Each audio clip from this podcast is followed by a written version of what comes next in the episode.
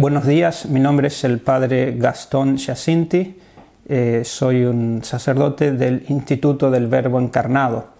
Vamos a hacer ahora la meditación acerca del Domingo de Ramos. En el nombre del Padre y del Hijo y del Espíritu Santo. Amén. La oración preparatoria, eh, la sólita que trae San Ignacio de Loyola, que todas mis intenciones, acciones y operaciones sean para mayor honra y gloria de Dios.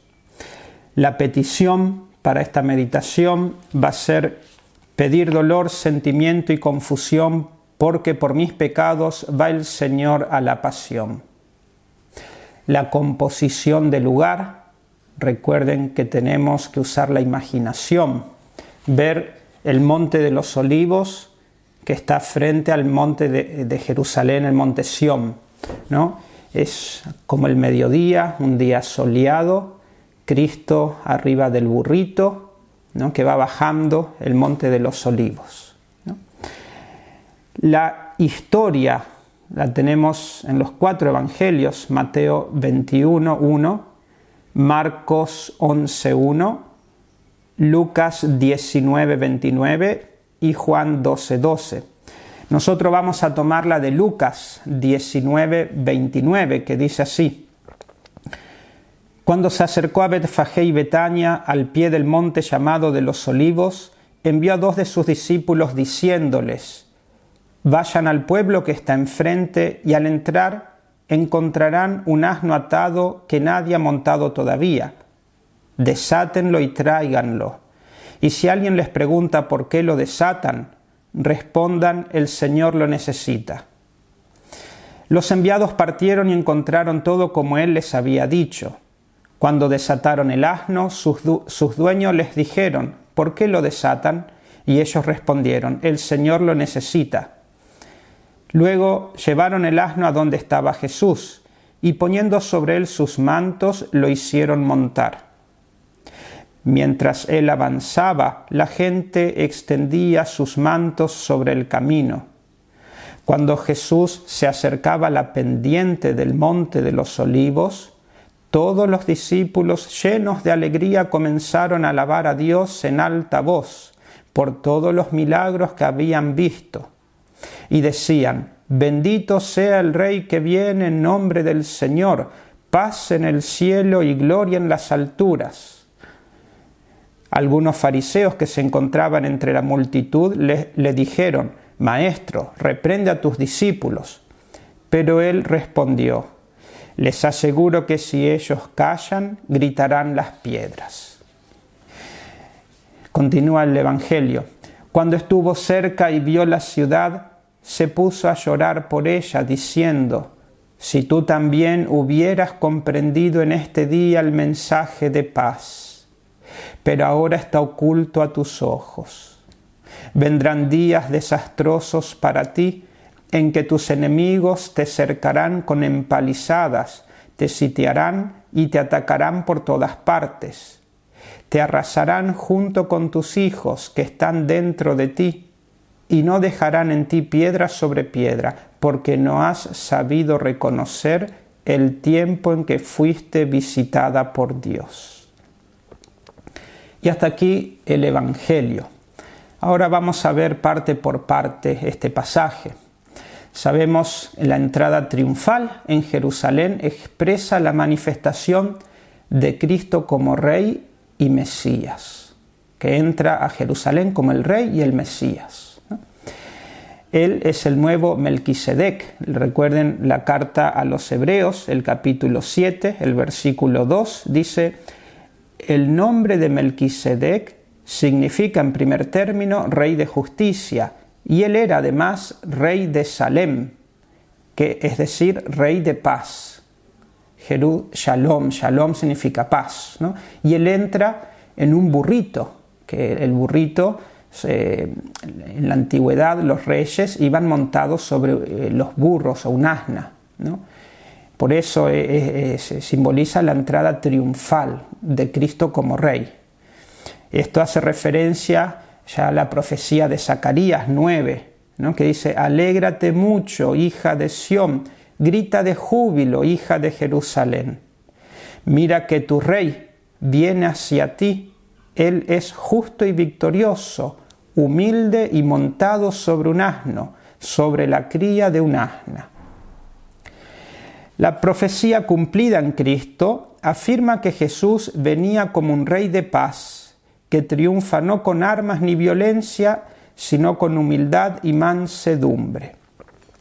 Los padres de la iglesia dicen que esta asna madre representa al pueblo de Israel sometido al yugo de la ley, mientras que el borriquillo, el borriquillo donde estaba Cristo, eh, simboliza a los paganos.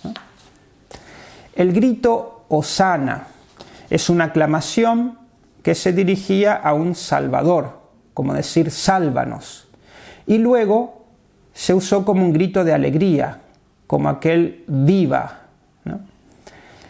Las palmas y los ramos que sacaban de los árboles eran símbolos de la victoria y del triunfo. Los mantos serían como que ponían sobre el camino, simbolizan las alfombras por donde caminaba el rey. Y la gente eh, sacudía estos ramos y gritaba, Osana, bendito el que viene en nombre del Señor, bendito el reino que viene de nuestro Padre David. Hasta aquí la descripción de todo este hermoso evento al mediodía de gran alegría Ahora vemos que es un rey. La palabra rey viene de antes de la palabra griega monarca, del griego, que viene monos, que es uno, arges, que significa gobierno. Un rey es un monarca que tiene dos características. Tiene suprema autoridad sobre una sociedad y le viene por derecho hereditario. Estas dos son las características propias de un rey. El gobierno, la suprema autoridad, y que le viene por derecho hereditario. Las razones por las que Cristo es rey, dice, primero porque es Dios, es el primogénito de toda criatura, Él es Dios. Segundo, porque con su sangre compró para Dios hombres de toda raza, lengua, pueblo y nación, y ha hecho de, de ellos para nuestro Dios un reino de sacerdotes y reinan sobre la tierra. Ha hecho un reino, porque es rey. Y tercero, porque él mismo lo dijo. En la pasión, Pilato, cuando estaba con Cristo en el pretorio, le dice, ¿eres tú el rey de los judíos? Y Cristo responde, mi reino no es de este mundo. Pilatos le dice de nuevo, entonces eres rey. Y Cristo lo afirma, sí, como dices, soy rey. Ahora vemos la enseñanza de este pasaje. Esto es, diríamos, como el núcleo, la parte principal que quiero que, puedan eh, aprender de este pasaje. Recuerdan eh, los eh, domingos de Ramos, que se conmemora la entrada triunfal, cuando van a misa, hay dos evangelios. El primero que se hace fuera de la iglesia o a la entrada de la iglesia, que conmemora la entrada triunfal de Cristo. Y el segundo evangelio que es adentro de la iglesia, que se relata la pasión de Cristo, según San Juan. Y vean que entre los dos evangelios, esto es interesante. Entre los dos evangelios hay un mismo tema, que es Cristo Rey. Dice el, el, día de la entrada triunfal, dijimos, era un día soleado, la gente estaba muy alegre, contenta, cortaba los ramos y, y los sacudía, gritaba viva, Sosana, ponía sus mantos, pero miren el cambio de sentimientos. En ese momento, que era todo gozo, dice el Evangelio, Jesús venía bajando del monte, al acercarse y ver la ciudad, lloró por ella. Todos alegres, Y Cristo, imagínense por dentro ver tanta alegría y por dentro Él lloró. Lloró por ella diciendo, si tú conocieras en este día el mensaje de paz, pero ahora ha quedado oculto a tus ojos, porque no has conocido el día de tu visita. Jerusalén representa cada alma, cada alma. El día que comienza la Semana Santa es un día, son los días más importantes de todo el año. Y vean, Cristo viene a reinar sobre nuestra alma, pobre, humilde, en un burrito, es rey, pero no has conocido el mensaje de paz. Él es el rey de la paz, pero no has conocido ese mensaje. ¿Y por qué?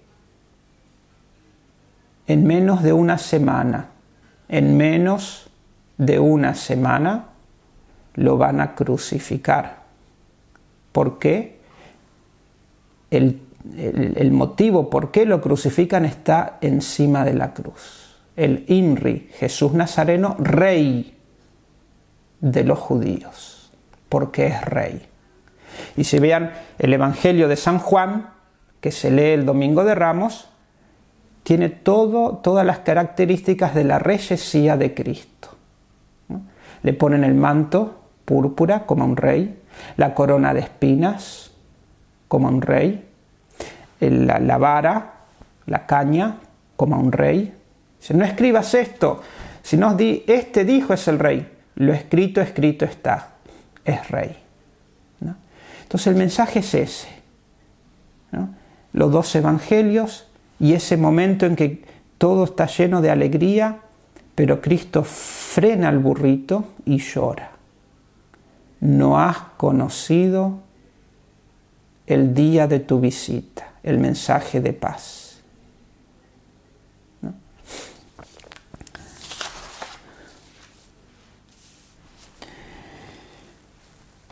Cristo es rey.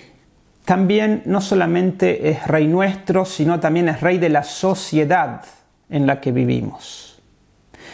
Cristo vino a triunfar y va a triunfar. Es preciso que Él reine hasta que ponga a todos sus enemigos bajo sus pies, dice San Pablo en la primera carta a los Corintios capítulo 15. El Papa Pío XI instituyó esta fiesta de Cristo Rey con la encíclica Quas Primas en el 1925.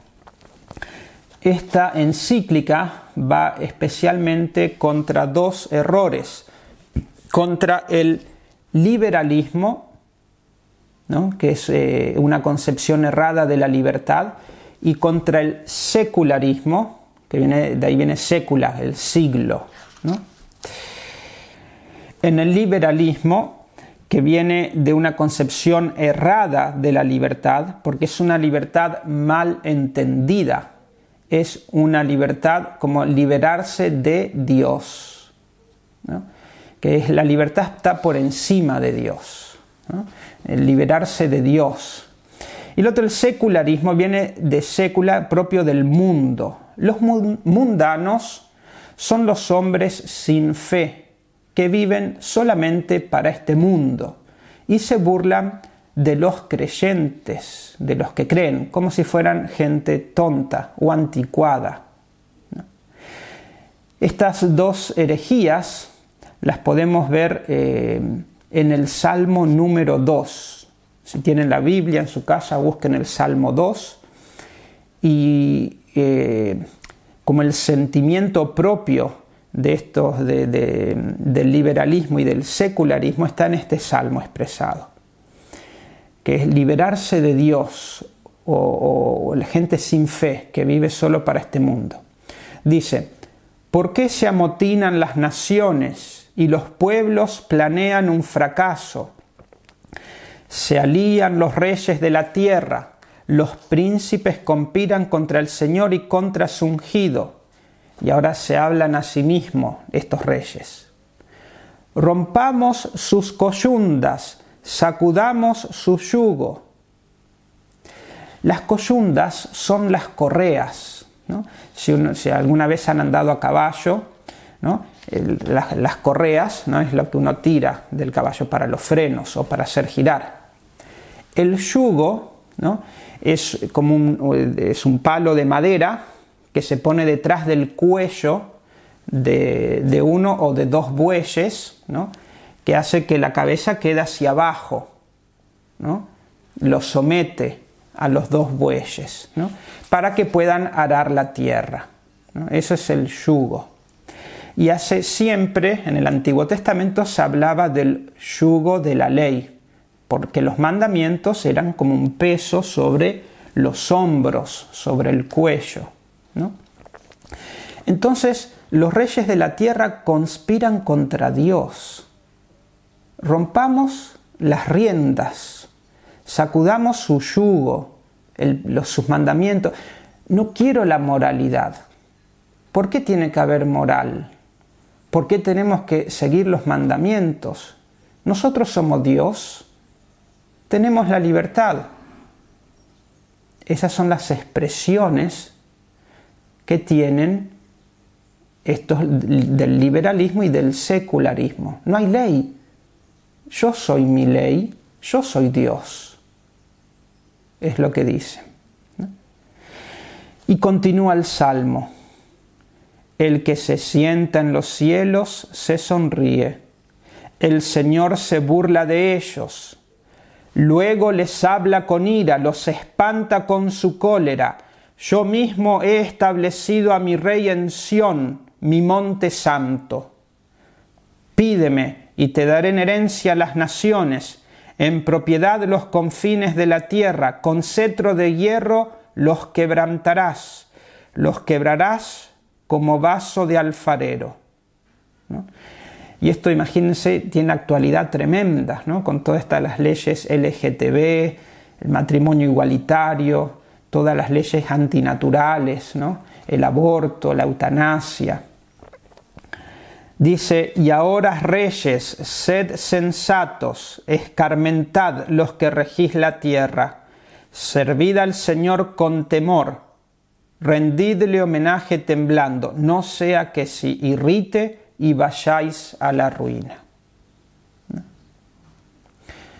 Este mensaje es actual. Cristo, volviendo a nuestro tema del Domingo de Ramos, Cristo viene a visitarnos en estos días de la Semana Santa, cuando comienza con, con el Domingo de Ramos. Y Él quiere reinar sobre Jerusalén, que somos nosotros. Quiere reinar en nuestra mente. Si no lo dejamos reinar en nuestra mente y endurecemos nuestro propio juicio, como aquellos que dice San Esteban, duros de cerviz, de frente, le vamos a coronar con espinas. Cristo viene a reinar en Jerusalén, en nuestra alma, en nuestros cuerpos. Y si dejamos que los placeres reinen en nuestro cuerpo, a Cristo lo vamos a flagelar. Cristo viene a reinar en nuestra boca. Cristo viene a reinar en nuestro corazón. Cristo viene a reinar en nuestras manos, en nuestros pies. Pero si no reina en nuestra boca, le daremos hiel. Si no reina en nuestro corazón, la lanza le abrirá su corazón. Si no reina en nuestras manos y en nuestros pies, los clavos le abrirán nuevamente sus manos y sus pies. Quiero terminar con una historia, eh, aquella que sucedió en México, ¿no?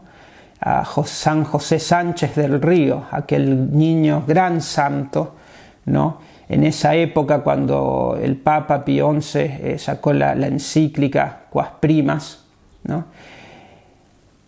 Era un niño de 14 años, a él lo habían eh, detenido, él le dio su caballo a su general para que se salve, a Gorostieta, y a él lo, lo apresaron. ¿no? y lo encarcelaron. pidió tinta y papel para escribirle a su mamá una carta. Dice, querida mamá, me hicieron prisionero en, en combate en este día. Creo que voy a morir, pero no importa, mamá.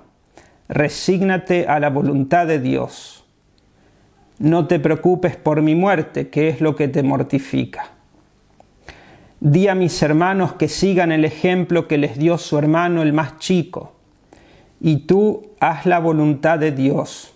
Ten valor y, y mándame la bendición juntamente con la de mi Padre.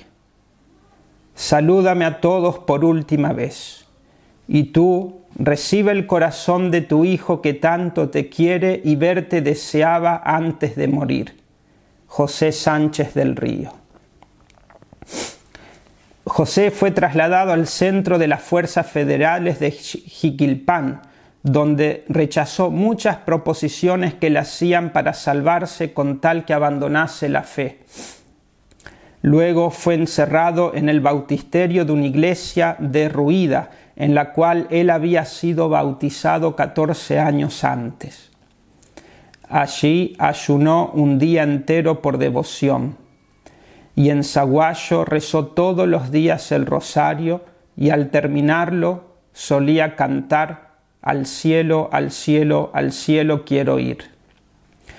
Su santidad y valentía se conocía por todos los alrededores de los pueblitos. El 10 de febrero llegó la orden de ejecutar a José.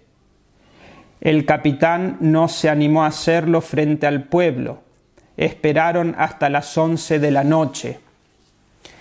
Lo sacaron de la iglesia para llevarlo al camposanto, al cementerio le cortaron las, plantas de los pies y lo hicieron caminar a golpes hasta el panteón.